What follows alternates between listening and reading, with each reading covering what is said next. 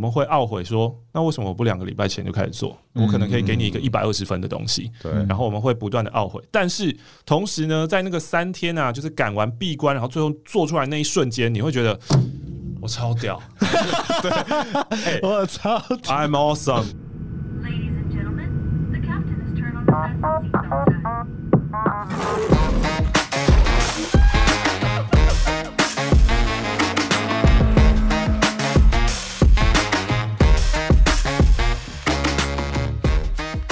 大家好，我们是 The Do Do Man，我是马克。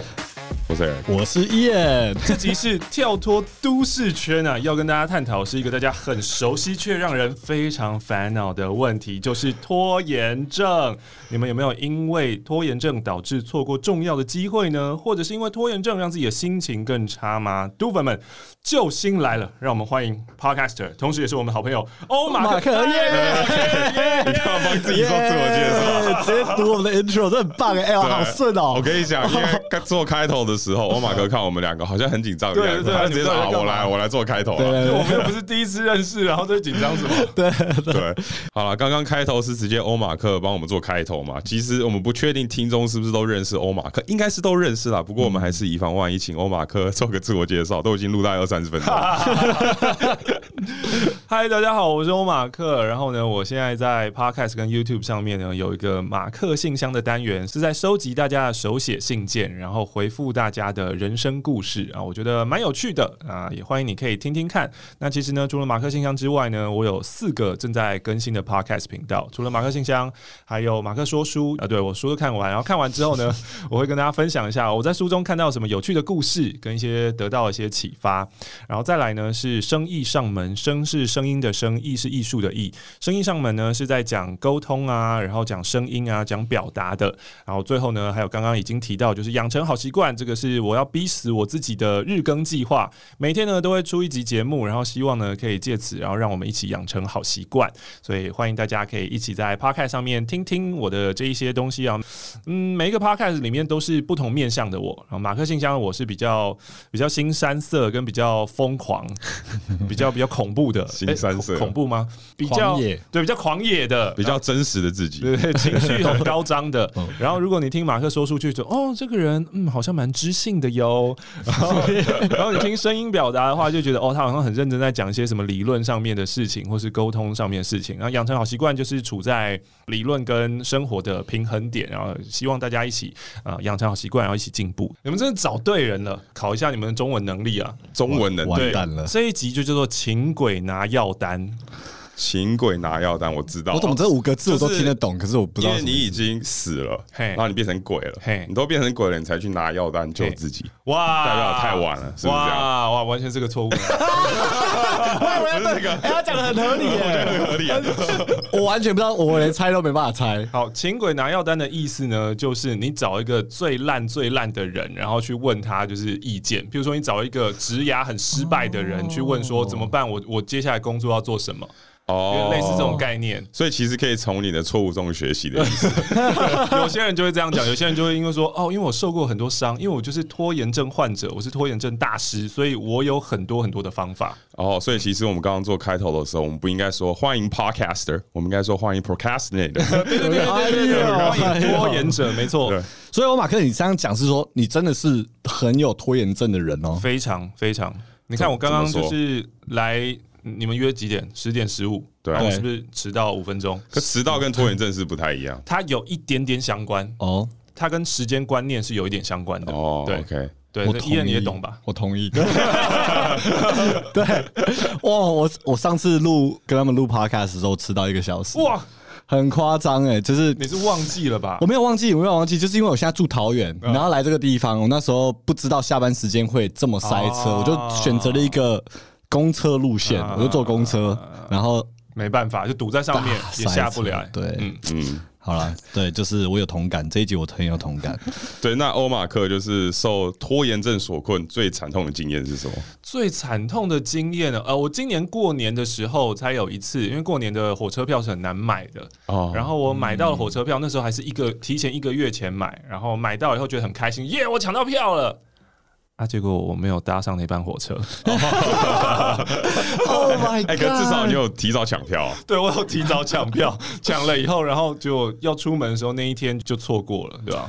哇，那就站票，直接对，就站票。没错。哎，这也是我常会做的事情哎。哦你才刚从 Blackpink 回来嘛？对，就是站下去啊，我就直接站下去。而而且我觉得回来的时候比较严重，嗯就下去的时候我到台中就有位置坐，可是回来的时候我到板桥才有位置坐，哦就最后坐个八分钟这样。是不是你们就觉得哦，反正 worst case 我就是站着，所以没那么严重，你们才想说哦，那没关系，我可以玩。我觉得不错。今天这一集就是由那个精算师来访问我们两的个人真的，他完全没有这个问题，你知道吗？我其实也有你也有吗？我也有啦，比如说晚上九点十点左右的时候，其实我是大概那个时候累嘛，因为我是早睡早起的人，嗯，然后那个时候就在烦恼说，哦，其实有些这些事情要做，嗯，那我开始思考说，OK，我是不是明天早上做我的效率会比较好？那我可能就留到明天早上来做。哦，就是你的心智，你的 mind 会有一个声音告诉你说：“哎，Eric，我们明天做吧，明天做比较好哟。”对对对，然后明天早上做，可能最后的成果会比较好，嗯嗯所以我就这样说服自己，好好好，那我就先睡觉，明天早起，然后再来做这件事。可是你明天早上就做了，对不对？对啊、通常会做，所以这个不是可以？对，很棒，就是有计划的人啊，很有非常有效率的安排你自己的时间。对对对对对对对。哇，你们在夸我，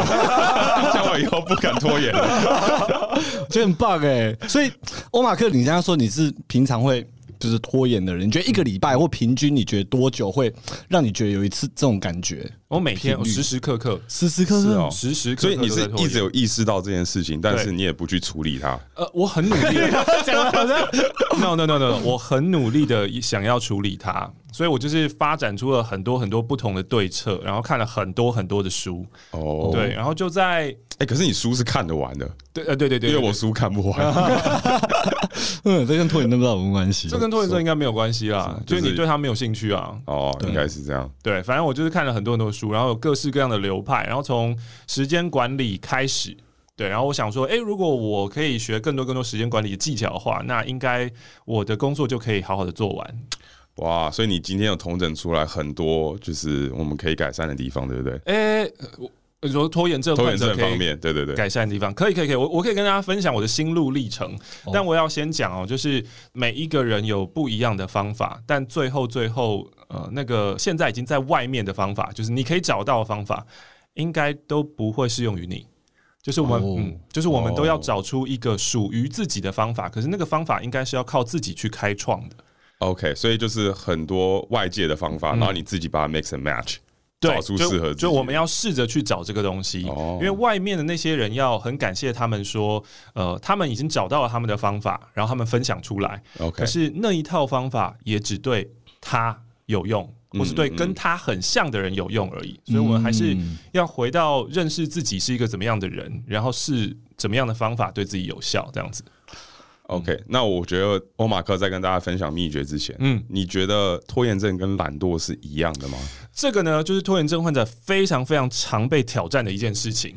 我们就会被说是懒惰，我们不是。我们真的不是，我们是工作狂，没错，真的。哎、哎、其实我有在网络上看到，嗯。就是有一些人他觉得有有些事比较重要，嗯。他就先做这些重要的事情，那、这些比较不重要的事情他就先放一边。嗯嗯，就是不代表他是在那边废，嗯在那边一直在那边滑嗯 IG，嗯他代表有些事情对他来说就是 OK，现在不重要，我就是要继续嗯拖，我能拖就是拖。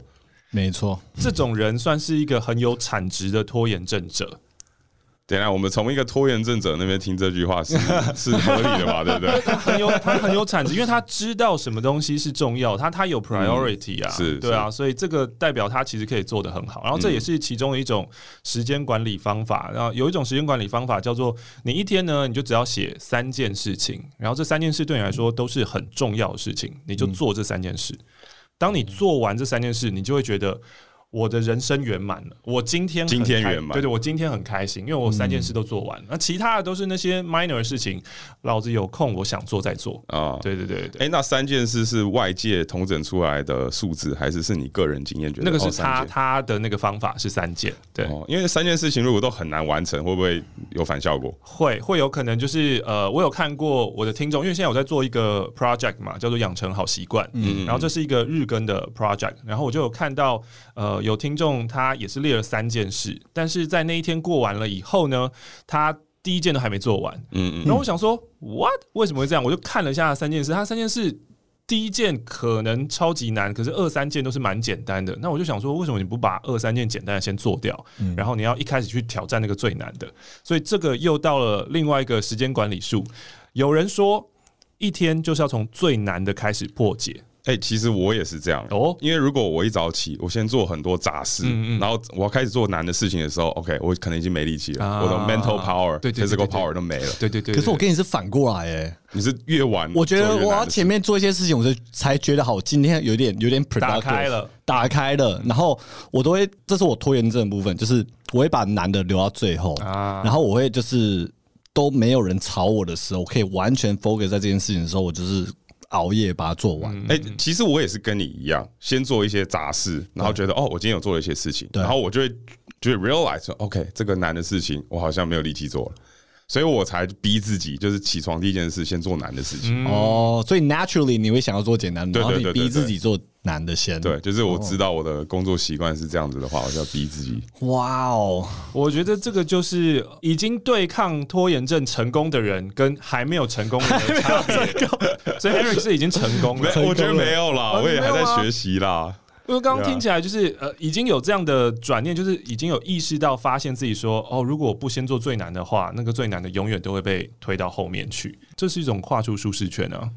嗯，对啊，因为你已经知道了，就是我如果继续做那个很简单的，那就是舒适圈里面的事情嘛。嗯，那如果不做的话，那那个难的就会就会没有做到。那像我二月份已经过的二月份，然后我只为我自己设了两件事情。嗯，如果这两件事情呢都有做到的话，我就觉得我的二月份过得足够了，我人生充实了。不过是两件很大的事情嘛，两件很大的事情，对，两件很大的事情。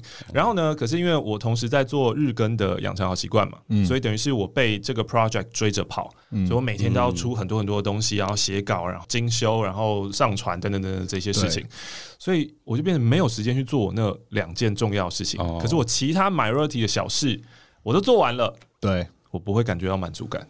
是。哦对，哎、可是你的日更很强哎、对，就是这这是一个自我挑战，是一个跨出舒适圈。呃，对，我觉得会把它分成就是 short term 跟 long term，就是你每天在做日更东西，你知道 short term 今天我一定要完成它，要不然听听众可能没东西看，没有内容。可是你每天都做，可是你会觉得哦 long term 的东西啊好像有一个。还有一点时间呐、反正我明后天嗯嗯嗯这周末下班再做，然后每次会就被这个东西挤到。对啊，就是长期计划，其实我们都知道那个东西才是对我们人生有帮助的，对跟我们想要的。可是我们就会没办法去做。我相信很多听众应该也是都这个样子吧，就是被每天的 daily routine 追着跑，嗯然后甚至没有办法停下来好好想，说我到底要什么。是，嗯，我觉得这种长远想要完成的事情，有一个可以做的事，就是跟你周遭的朋友分享，嗯嗯或者是跟全世界公布说你要做这件事情。嗯嗯 Keep yourself accountable，因为其实你们两个现在在戴的我们周边帽子嗯，，啊，对，就是我们拖很久的一个 其中一个计划。OK 我们我觉得我们跟大家说，OK，我们要做了大概一年，快一年半，嗯然后我们真的是。这近半年才去执行，我们嗯我们一开始也是跟我们的会员讲，然后我们的会员常常会说，哎、什么时候出帽子？怎么还没出？然后就其实他们会给我们一些外在的压力，啊。让我们去执行它。哦。Yeah 但这个也是要够对得起人，就够负责任的人，对啊，对对，不然的话，很多人就是双手一摊，想说哦，我就是没办法，我就是没时间，那就是没有办法。不过刚刚 Eric 讲这个也是另外一种方法，就是把你的梦想说出来，就说出你的愿望，否则你不会实现它。那这个说出愿望的有一种是对宇宙说的，那就是吸引力法则嘛，就是 The Secret 在讲的。那那本书里面讲了很多很多很瞎很瞎的例子。呃，我们用一个比较正常的脑袋的话，我们先不要去想说什么把乐透号码什么写在天花板上，然后一直看一直看，然后最后就中了，这种太夸张了。我们就先不要想这种。是可是它的呃核心的想法是，就是你要把你的愿望老实的说出来，就是你要直接的面对你的内心。然后让这一件事情是呃全世界都会知道的。然后就像《牧羊少年的奇幻之旅》说的嘛，就是当你呃许下你的愿望，然后全宇宙都会来帮助你。就当你把你的想法告诉你身边的人之后，因为如果你没有讲，那这些想法可能就在你的脑海当中。然后我们以刚刚那个嘟嘟妹的帽子来说好了，我之前也认识你，可是我们不知道你要做帽子啊。嗯可是如果你那时候早一点讲出来，我可能就告诉你说，哦，我认识什么厂商，什么厂商，什么，我可以直接介绍你们，可能马上就可以做了。是对对对，对。所以就是你把它讲出来以后，旁边人知道，除了是呃让你 accountable 之外，嗯另外还是呃旁边会有很多资源，它自动会跳进来，会帮助你。嗯，那我们现在需要什么？我们跟大家讲一下。对对对对，我我觉得当一个创作者，现在最棒的就是有什么可以直接讲。当然有那种，譬如说你们未来要做什么，那个是秘密的，可以不讲。可是有一些需要帮助的，是可以直接靠着社群告诉大家。像你们现在真人也是有没有告诉社群说，来，我们现在需要谁？嗯对吧？就大家一起来帮忙，我觉得是蛮快的。Yeah，我觉得可以多用这个资源。其实我们蛮少，就是我们会内部自己在那边纠结很多问题。对，因为这两个人是世界世界上最爱开会的两个人。对 我我们现在想要就是处理的一个问题，就是 开太多会所以我们也想说要怎么样分工，然后怎么样让会议更有效率，这样子。因为我真的很好奇，我从第一次认识你们之后，我就发现说你们要开很长的会，然后一天是八个小时的会，有真的我就在想说你们到底要讲什么？有什么话好讲啊？没有，我觉得就是因为我们两个人一起做这件事情嗯，我们有时候意见不合，然后有些决定就是要两个人都说好，啊所以就是这样子会造成一些低效率的这个对问题。或者有些决定也没有意见不合，就是可能我们都想要做这个方向，嗯可是还是要跟，比如说我想要这个东西，我想要去做，其实他一定会同意的。然后我要跟他说，哎、哎我们要不要去做这件事情？就是还是要沟通，嗯，然后哦，哎、这个东西确实是可以做，那我们才去做。对如果一个人在做频道的话，会就是哦想到什么就直接去做了，嗯就不用这么多沟通。是，就是想到一个 idea，这做这件事情的好处跟坏处，我们两个双方都衡量。嗯嗯，有些坏处可能我没想到，燕会提出来，然后说哦哦，有这个风险的话，那是不是不应该现在做？哇就是。考虑比较多啦，就是用两个人的脑子去想出一个我们都觉得是比较好的一个决定。所以的 Do Do Man 如果真正要跳脱舒适圈的话，就是其实要把那个保险给拉掉嘛。是我们最近也在讨论，就是有就是我些事情想到什么我要去做，我就去做，我不管你，我就去做完了，对吧？未来 对啊，如果要更快的话，会变这样，对不对？不过我们真的讨论，我觉得我们比如说团队越来越大，嗯很多事情就是真的，他们可以做很多决定，不要经过我们，这是我们自己在练习的事情啊。对啊，对，就比如说一个旗子，嗯。呃，我们的团员就问说，哎，这个颜色怎么样？我会说好看，那可能人就说，嗯，我觉得这里可以再改一下。然后改完以后，我就说，嗯，那我觉得这里可以再改一下，就会就变得比较没效率。所以有时候也也可以让我们的员工就是有一些决定权，嗯嗯就是不需要什么事情都经过我们。嗯嗯，而且最简单的就是发个社群说，哎，大家觉得哪个好看，大家投票。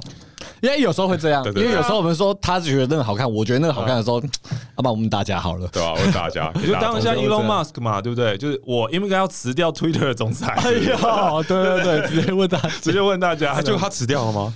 好像没有。对吧？不知道在问什么。对，当参考而已，参考参考嗯呃，Eric 现在有什么觉得你会拖延的事情吗？我觉得就是晚上的时候，如果要做一个很动脑的事情，比如说会计相关的，嗯，啊，财务相关的，就是 OK，我现在不做这个财务的总和，好像也不会有什么紧急的事情嘛，对不对？当下衡量说这件事情到底有多重要，如果真的没那么重要的话，我这就是会拖。那我就想要说的就是有一个很重要的差别在于，Eric 是会想到未来的人，你会吗？伊恩，你会吗？哇，这个洞，这个洞他也哦，会吧？哇，我会不会想到未来哦？就是你在拖延的当下，你有在想说，如果我不做之后会怎么样吗？我在拖延的当下，我只是说哦我的时间被压缩，嗯嗯，就是我知道它有个 due date，嗯嗯，那本来可能有两个礼拜的时间准备，我可能最后三天才准备，嗯嗯就我还是会交差，只是说。我就会让我自己前面先焦虑十天，然后什么事都不做，嗯就是会做其他事情啊，这个东西不会去处理。然后最后三天我会关闭自己，嗯就是所有的杂事我全部不做，然后就我自己会把，比如说最后这三天我会把我自己关在一个地方，嗯。嗯，也不是在家里哦，可能就是一个 meeting room 啊什么的，然后就是关那边，然后大家都不准来吵我，嗯。嗯，可是我就是把东西生出来的人，嗯，这是一个拖延症患者很典型的呃。模 portrait，式对对对对对而且这是一个自我赋能的东西哦。就是我讲完了之后，你就会知道，你会一直不断的给自己能量，然后你会一直成为拖延者。我也是这样的人。是哦，就是呢，我们一开始有一个计划在这边，然后我们就想说，哦，我知道这个两个礼拜以后要交了，我知道。然后开始我会说，嗯没关系，我可以先做一些其他的事情，反正之后我一定会做这件事情，而且我也知道。我有能力可以做到，因为过去的经验告诉我，我只要把自己关起来三天，我就能做到。对。然后这个东西呢，我就继续拖拖拖拖拖，然后拖到哎、倒数三天，我开始说好啦，关起来啊，关起来做，然后做完了以后，其实做完我们不是开心的，对，因为那个东西对我们来说只有六十分，我们会懊悔说，那为什么我不两个礼拜前就开始做？我可能可以给你一个一百二十分的东西。对然后我们会不断的懊悔，但是同时呢，在那个三天啊，就是赶完闭关，然后最后做出来那一瞬间，你会觉得我超屌 对 我超屌，，I'm awesome。哎、其实这我也可以 relate，就是如果我有时候拖到最后，然后最后还是有完成，就觉得哎。这好像跟我比我预期的还要好，我我竟然有办法在三天完成这件事情。嗯 OK，那以后我是不是不需要那么多天数对来准备？对，两天半搞 定两天半，这个就会变成一个很坏的一个习惯了，因为哦你每一次都是这样子，然后赶底线，赶底线。呃，很多广告业的从业人员，就是他们就是喜欢活在这样的巨大的压力之下。哦对，其实他们每一个 project，呃，大部分其实都有一定的时间，可是他们把那些时间拿去做他们认为呃有用，但其实基本上没有用的事情，叫做 brainstorming，、嗯。就是说啊，我们都在想，哎其实就是你们在开会啦。对。啦，我们这哎、我们其实真的花很多时间在 brainstorm，对啊。然后最后想的东西，我觉得还是有帮助。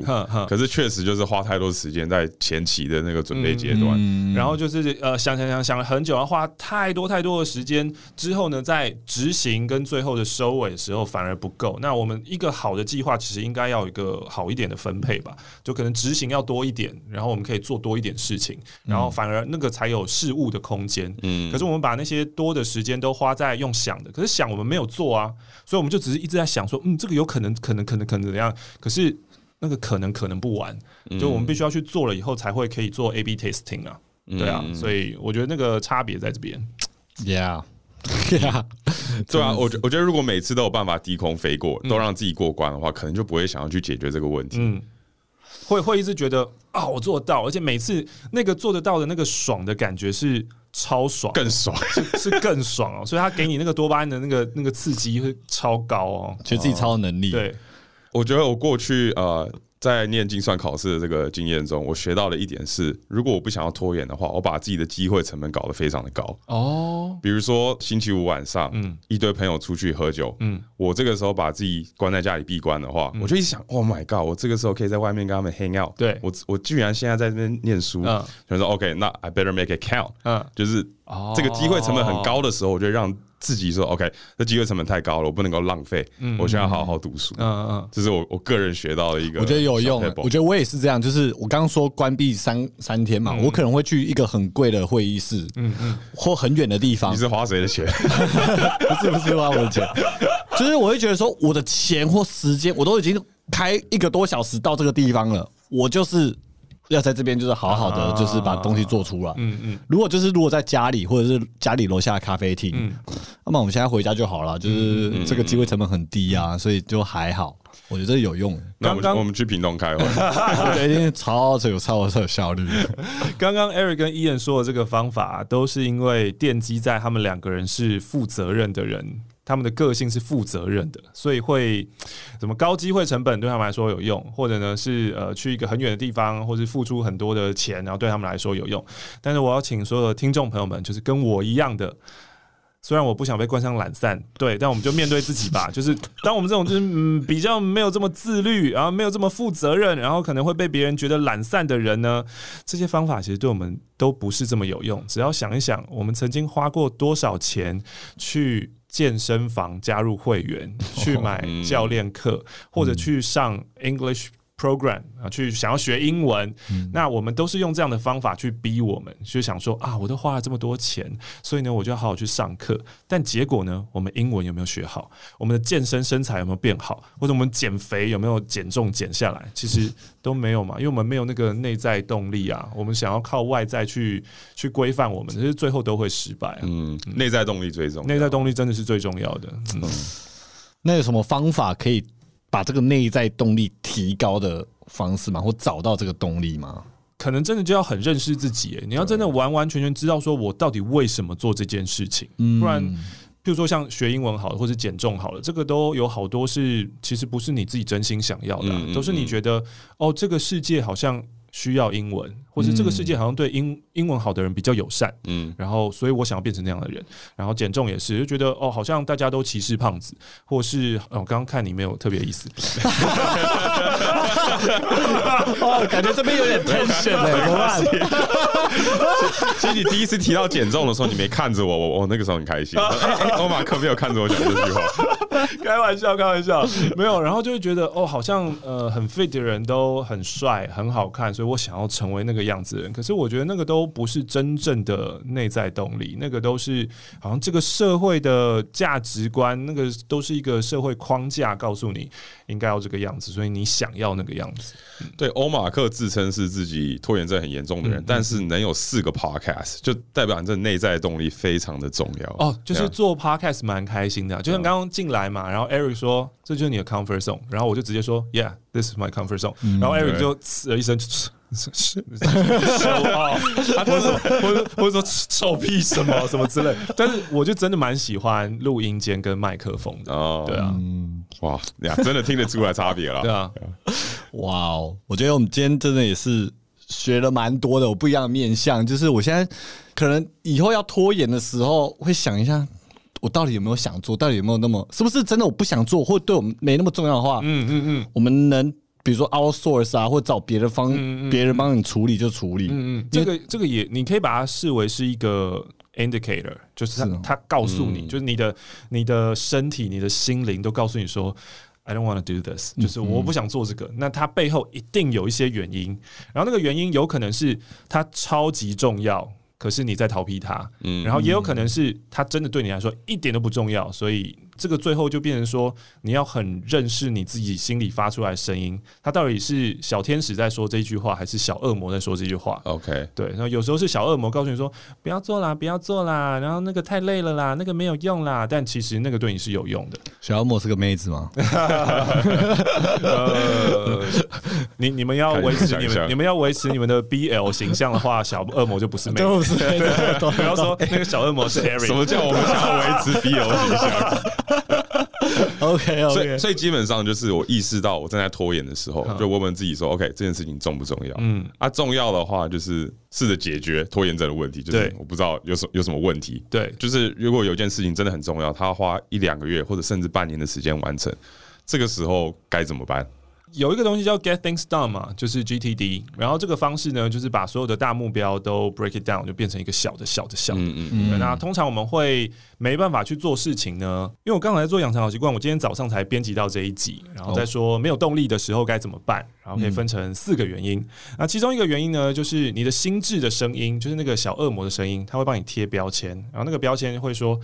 这一件事好讨厌哦，这件事好没用哦，这件事好没意义哦。你好没用哦。对对对对对，然后那譬如说，好，以我自己举例啊，我就会觉得吃饭好浪费时间哦。嗯对，那当这一件事情对我来说是我觉得很浪费时间的事，我当然就会不会想要去做它。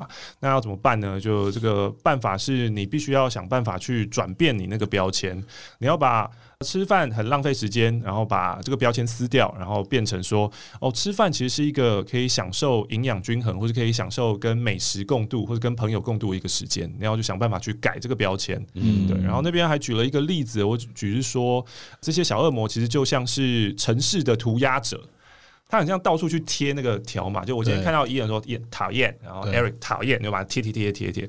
然后呢，那我们的意识，我们的意识呢，像是警察，然后去抓这一些乱贴条码跟乱涂鸦的人。嗯那通常我们都没有意识的生活，我们就是让这一些涂鸦者到处在我们生活当中的墙上到处涂，到处涂。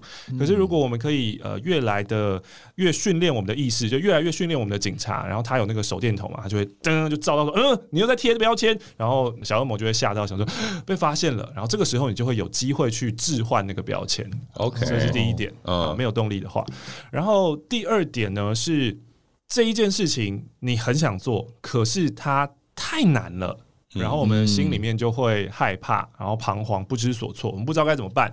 那这个时候就是刚刚说的 GTD，就是你把事情就是 break down，然后解成一个简单的，就比较因式分解啦，把那个大东西然后分解成小东西，然后让小东西呢就会变得很简单，你三分钟、五分钟就可以做到小事情。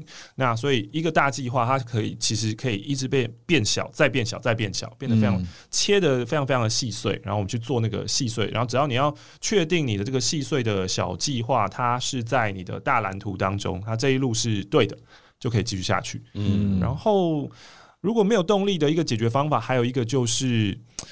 你要给自己一些奖励。当你有照着你的目标做完了事情之后，不管这个奖励是口头的，比如说拍拍自己的背说：“哦，Mark，you're awesome，你很棒。”就是拍拍自己。然后或者是呃，平常你就很想要吃甜食，可是你都很认真的在健身，然后你很认真在算那个热量计算。那你做完了很重要的事情的时候，你就想说啊，今天可以有一天是 cheat day，我可以吃点小东西，然后让自己开心。然后或者是你平常是一个很节俭的人，你都不买东西，然后你你做完了一件重要事情，你可以为自己买一个你觉得没有必要的花费，比如说贴图啊，我可能觉得哇，画一个贴图那个三五十块或一百块，这个，嗯、但是因为做完事情，所以可以给自己一点奖励，所以这件事情的背后，就是要给奖励自己的背后，它其实有另外一件事，就是我们平常不能对自己太好。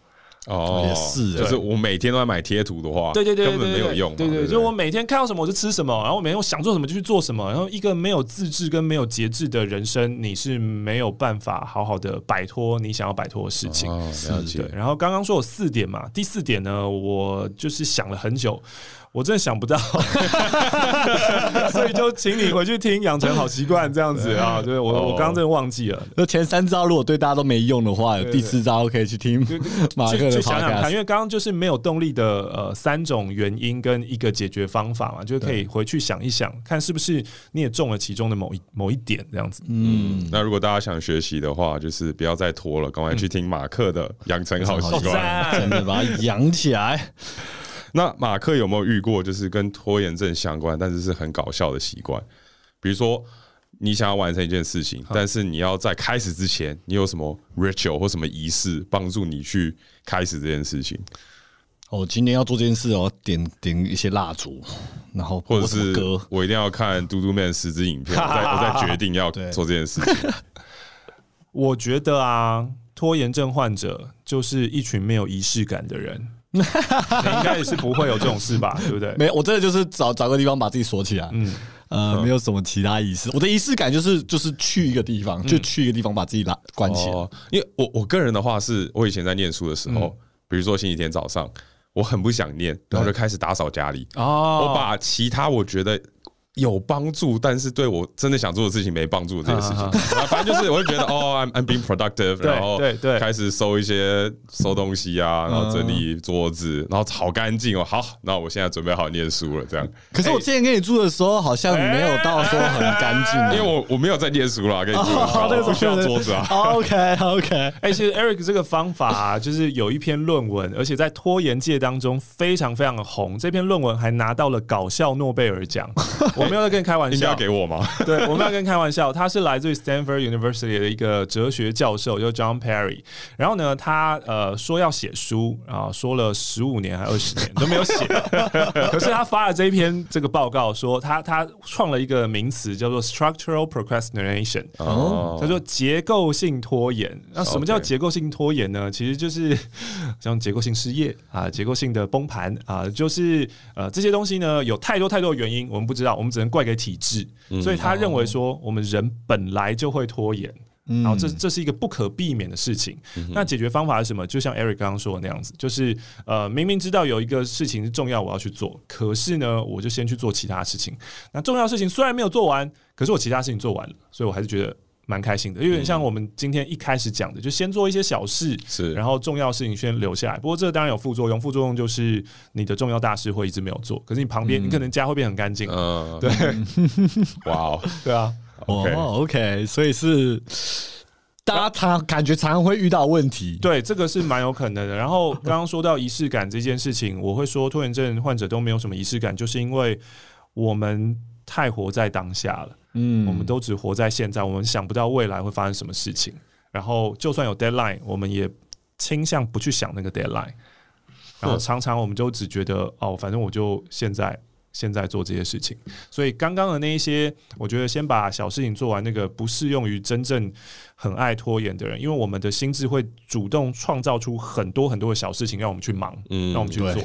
然后我觉得，像我的养成好习惯也是，我明明我在去年就定了我要做这两件事，一件出书，一件写歌，就这两件事情。然后是我人生最重要两件事，但我就在今年年初，然后突然蹦出了养成好习惯，然后要日更，它就是我的心智告诉，他就跳出来说：“来，我们来做日更吧。”然后我就没有时间去做其他事情。对，对啊，我觉得所以要小心啦，就最后都还是回到自己内心去找自己，就是这叫什么？它有一个呃 self sabotage 的东西，它会嗯不断的自我倾向毁灭，所以要、要要去找到它才行。OK，自己一定会生出事来做，来让你阻挡对你自己觉得真正想要做、需要做的事情真的哎，好恐怖哦！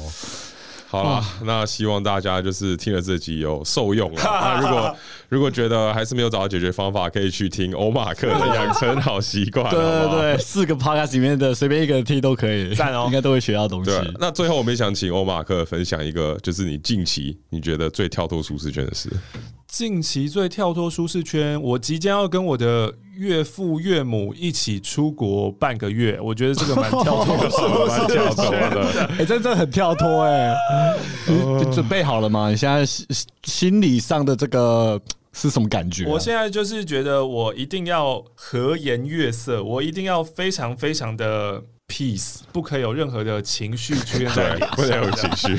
你要当个机器人。对对，完全不能有颜色，是不是 OK？那那其实对你来说没有不是真的放假的感觉，也没有很轻松啊。或者要当一个就是无脑的，就是哦好，你们说怎么样就怎么样这样子。哦哎、可是这样子有时候会反而造成人家反感，会不会？哦，真的？吗？就是你没有感情啊，好，你你说了算，我都可以这样，就当个 zombie，说哦，我都 follow 你们没问题我。都可以。没有，你至少装说哦，好啊，好啊，好想要哦，反正就是笑，我觉得很重要啦。只要笑要笑，和颜悦色要笑要笑的话，都是蛮蛮好的。嗯，很跳脱哎，这个哦，真的，好了，祝你好运，祝你成功。下次见到你的时候还是开开心心的。我希望见到下次见到你的时候不是单身这样子。好啦，不会啦谢谢，这是我马克来我们节目分享拖延症的分享。因为听你讲完，我真的觉得之后我真的有一些拖延症的想法的时候，我也去多想一下这个到底是什么原因。嗯嗯，对，更有意识的去了解为什么我现在不想做这件事情。嗯，嗯对，OK，好啊，谢谢燕，谢谢 Eric，谢谢嘟嘟妹的听众们。那你帮我们念最后的结尾。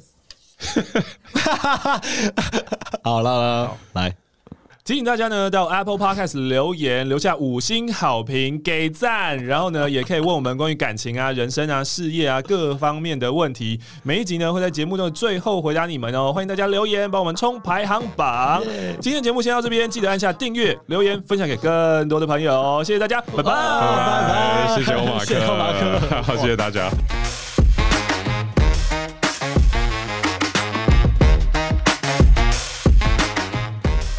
好，那现在进入到我们 Q&A 的环节。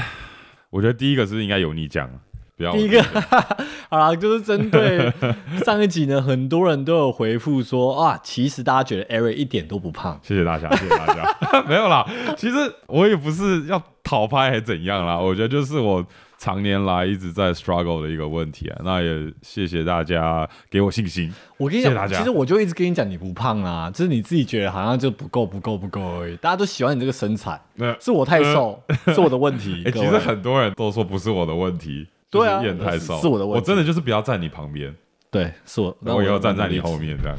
对，好吧，没有啦，燕燕你真的不瘦没有，我真的蛮瘦的，不是啊，多吃一点啦，我觉得你真的可以多吃一点，我多吃啊，我好吧都知道。健康就好。啊，好，然后就是，其实很多人也有用过我上次提的那个 Spotify 的 Smart Shuffle，然后大家都说其实蛮喜欢那个功能的啊、所以是我的问题。对啊，有可能你在上面给给他的 input 不够，会不会？我不知道，我不知道，或者是我是那个功能刚出的那一天就使用了，它可能还是呆呆的，哦，他还在适它是应。AI 嘛，AI 要慢慢进步。他在了解说哦，Eric 到底都在听什么歌？因为他每次都听一首歌的话，我也很难给他建议这样。对我是个令人困惑的小孩，对啊，AI 都搞不懂。好，那我们第一个问题是来自邱春晃，秋春晃。好，恭喜 Podcast 预祝新任三本柱，我是完全不知道是什么意思，不知道是什么意思，不过谢谢，三本柱，感觉恭喜的意思。好，谢谢。能听到你们分享自己更多故事，更了解你们的个性，觉得很有趣。Good for you！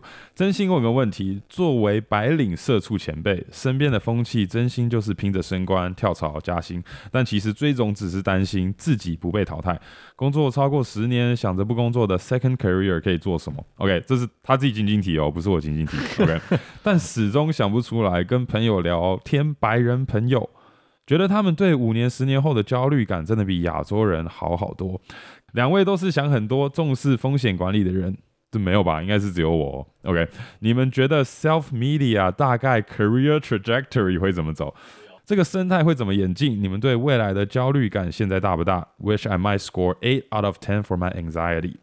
最后祝你们工作、生活、感情、生活、心灵、生活都顺风顺水。哇，谢谢谢谢。最后这一句 绕口令啊。OK，他有做出了很多的观察，不太确定他真正的问题是什么。不过归类两个问题啊，他应该是问我们自媒体的未来趋势，跟我们现在对未来的焦虑感大不大，嗯嗯嗯，是吗？我觉得自媒体的趋势真的是一个，呃，可能大家就算现在不管是阿迪、志奇这些前辈，都也是一直在摸索的一块。是，我觉得尤其现在科技那么进步，又有 AI 的加入，很多人说 AI 可能会先取代那种蓝领阶级，那种可是真正的机器人，然后再帮你做事嘛。但现在其实取代的是我们的脑子，就是白领阶级的工作。那自媒体，相信大家也有看到，就是很多网络上是 AI 在帮你做影片，它可以直接仿冒一个人。所以呀，关于这点，我们还不太确定怎么跟 AI 共存。不过，我们的角度就是在我们还有影响力的这段时间，尽量做出有影响力的内容，跟创造我们想要创造的社群啊。要我觉得你提到一点蛮重要的，我觉得自媒体重点就是你有没有自己的社群，就不管你是露脸的或不露脸的，就是你在讲的这个议题有没有一群人是有共鸣的，然后相信你或者是想要跟随你的这个社群很重要，所以我觉得自媒体现在要 focus 的不是。哦，就是怎么一年内有多少业配啊，或者是怎样？就是你想的这个东西有没有办法提供价值给一群人，让这一群人成为相信你的社群？那你有这个社群之后，我觉得就是未来就是可以做很多事情啊，Yeah，对啊。对啊。那我们现在就是以创作内容的方式来建立这个社群。嗯哼那你觉得就是你会对我们的未来很焦虑吗？哦，焦虑哦，我觉得不会是焦虑啦，就是我们有很多计划，对，那现在可能不确定什么时候可以就是 see them through。OK，对不对？就是要想做 A B C D E 这些事情，可能现在在进行 A B C，那 D 跟 E 的部分，可能就是 OK，我们真的就是等有时间的时候，然后我们再来 tackle。那现在就是做好内容，然后有什么余力的时候来做其他的事情，可能周边啊，然后啊、我们现在创了 Discord 嘛，然后我们这些已经正在做的事情管好。然后，如果我们有什么其他的精力跟时间的时候，再去 tackle 一些其他想做的。我们要讨论很多想做的事啊，那到底哪些是真的我们未来有机会去做的，就不确定。所以就是一步一步走了。我不知道你啊，可是我我个人蛮焦虑，我很容易焦虑。嗯，我是一个就是随时随地都在一直在焦虑的人。是，你是，呃，也不能说就是对未来就是很担忧，只是觉得说我很怕做不好的事，或者是不对的方向，啊，会不会让这个社群，或者是让我们跟观众的 trust 嗯。被 break？嗯。所以想要每一步都很小心的走，要很踏实的走的、嗯。的感觉。嗯。比如说，就不工作一天好了，嗯。或这个周末我不上班好了，我就嗯。哎、诶我现在有一群人 is counting on me，right？然后我现在想要不断提供价值给大家 Right 然后如果我让自己休息几天，我会不会就失去这群观众呢？我会不会就是就是太废呢？那种感觉，我觉得在焦虑。这是我们可能上一集聊到的 Yeah 啊、你对自己的期望，跟你觉得其他人对你的期望，你可能把这个放很高，然后你就会紧张，因为像你说的嘛，如果今天是周末，然后你其他人都在放假的时候，你在放假，你就会开始紧张哦，这些人都在等我创造出更好的内容，我怎么可以在那边躺？所以你可能就会想这些事情，然后让你焦虑，没办法放松。我就觉得要一一直不断的前进，不断的突破，不断的就是每一周或每一个月可以呈出好的东西给大家。嗯，对，就怕啊，如果我休息太久没办法呈一直端出好菜的话，是，这个就就慢慢的废掉嗯，我焦虑。对啦，你这个焦虑感也会常常波及到我这边啊。当然，这个就是有时候是好的，是对吧、就是哦，可能我们现在进度没那么 on track，对那就是 OK，那就是我们来聊一下该怎么办对吧？就是我觉得还是要抓个平衡啦，你不能够二十四小时都焦虑啦，就是要找到对症下药。对症下药。啊，好，下一个留言是 Brian 过，很有内容的 Podcast，谢谢。Hi Ian and Eric，啊、想请问跳脱舒适圈后没有很开心怎么办？当时因为不想让自己一直很舒服的在台湾沉沦，于是到美国念了一个硕士，也顺利在美国找到工作，但觉得工作中找不到成就感，甚至有想回到原本生活的感觉。想请问你们是怎么度过低潮，或者是在工作中找不到成就感的？诶、应该是说，或是在工作中怎么找到成就感的？感谢。哦，我觉得呀，跳脱舒适圈，某种程度上就是你正在努力跳脱的时候，可能一部分会是不开心的，因为它是你不舒适的东西。可是我觉得长期下来，如果还是不开心的话，那可能要找到这个问题的根本。因为跳脱舒适圈后，有了就是你，如果你突破这个恐惧，你已经克服这个困难了，那实际上你应该是觉得开心的，就是哦，我做到这件事情，我竟然来到美国，然后念了一个硕士，找到我的工作，哦，现在哦很开心，我很高兴，我之前有突破，就是跳脱我台湾的舒适圈。可是现在如果你在工作中找不到成就感，可能你要问问自己，你想要什么样的生活吧？或者其实就是这个工作不适合你，你可以在美国找到其他可能适合你的公司文化，或者是适合你的产业。嗯，对啊，我觉得应该是说你现在跳出舒适圈，我们一般把它定义成就是为什么后面会得到成长，就是因为你已经突破或习惯它了。如果你现在还没有开心，搞不好你现在其实还在还在跳脱中，嗯哼，可能要对自己更有 patience。you know，我觉得很多时候，比如说我们在追求梦想，或者是自己创业也好啊，就是做一个自己超想得到的东西，它需要时间，需要过程，它中间是不会简单的。所以我觉得他可能你在做的这件事情是一个比较久的一个 journey。那在这个 journey 中，我觉得你要找一些让你像你这边提的，就是有成就感的事情或喜欢的事情，比如说工作一直让你很烦也好啊，或者是找不到成就感，那你可以去你有什么 hobby，有什么其他的 weekend 或 after work 可以做的事情，让你从中得到喜悦或成就感。对，因为你可能有一个很大的事情在正在跳脱中，那你有中间剩下的时间，你要去把它补充，用你喜欢的事情去补充。也有可能你现在的工作对你来说太简单了，就你好像没有动到脑，对你来说不是挑战，所以不会有那方面的成就感嘛？可能要找一个更有挑战性的工作，不确定，所以可能要问问自己说，为什么这份工作不会让你想要有更多突破？就是为什么会没有成就感的这个感觉？好，那我们 Q&A 的环节就到这边，我们下周见喽。拜拜，拜拜。